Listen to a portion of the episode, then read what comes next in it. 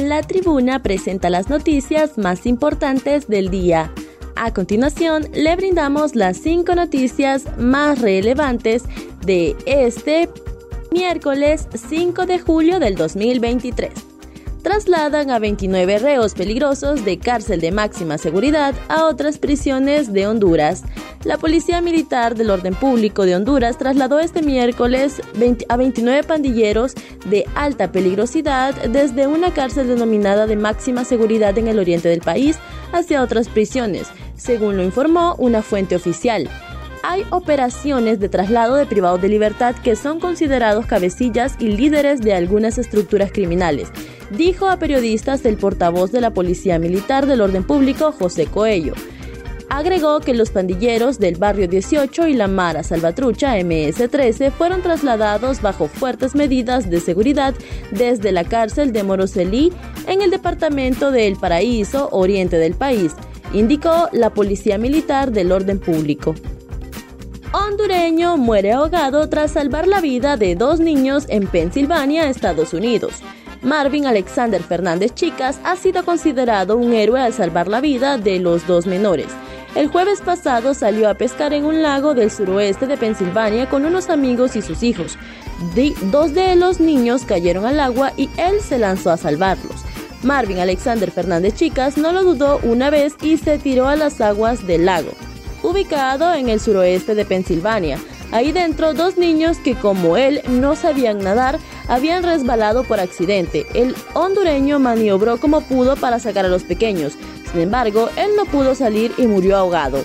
El jueves pasado, Fernández Chicas, de 37 años, y su amigo Wilson Muñoz terminaron su jornada laboral en un estado de crianza de caballos en Pensilvania, donde trabajaban, y junto a otros dos amigos y sus hijos fueron a pescar al área del lago, que forma parte de un parque nacional. En internacionales devuelven a la cárcel al obispo nicaragüense Rolando Álvarez tras negarse a ser exiliado. El obispo nicaragüense Rolando Álvarez, condenado a más de 26 años de prisión por traición a la patria, y, ex, er, y excarcelado por, la, por unas horas por el gobierno que preside Daniel Ortega, fue devuelto a la cárcel tras negarse a abandonar Nicaragua, informó este miércoles a EFE una fuente diplomática. No obstante, el cardenal nicaragüense Leopoldo Brenes negó que Álvarez, obispo de la diócesis de Matagalpa y administrador apostólico de la diócesis de Esteli, ambas en el norte de Nicaragua, haya sido excarcelado por las autoridades nicaragüenses. Según el cardenal nicaragüense, el obispo Álvarez sigue recluido en el sistema penitenciario nacional de la prisión de máxima seguridad de Nicaragua y conocida como La Modelo. FENAFUT confirma salida de Diego Vázquez de la selección. La Federación Nacional Autónoma de Fútbol de Honduras, FENAFUT, informó que el entrenador Diego Martín Vázquez no seguirá en el cargo de director técnico de la selección.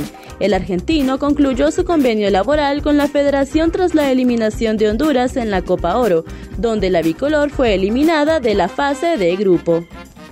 En otras noticias, incertidumbre del manejo económico incide en caída de reservas internacionales. El préstamo al gobierno central y la incertidumbre del manejo económico son los factores que inciden para la caída de las reservas internacionales, consideró el expresidente del Banco Central de Honduras, Wilfredo Cerrato. El exfuncionario informó que en seis meses del presente año se han perdido 550 millones de dólares en reservas internacionales y el año pasado alrededor de unos 250 millones. En este contexto, el ex titular de la Secretaría de Finanzas subrayó que en seis meses de este 2023 se ha perdido el doble de las reservas del 2022. Leí que una de las razones era porque había que pagar deudas, pero les recuerdo que siempre se tenía que pagar y se acumularon o aumentaron las reservas internacionales de Honduras, afirmó. El entrevistado acotó que en el 2020 de cada 100 lempiras de ingresos tributarios, 57 lempiras se usaban para pagar deudas, pero en el 2022 de 100 lempiras en ingresos, 39 se utilizaron para pagar deudas, es decir, que el actual gobierno tiene mayor margen para pagar deudas.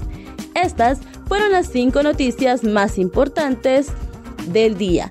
Para conocer más detalles, ingresa a nuestra página web y síguenos en redes sociales. Muchas gracias por tu atención.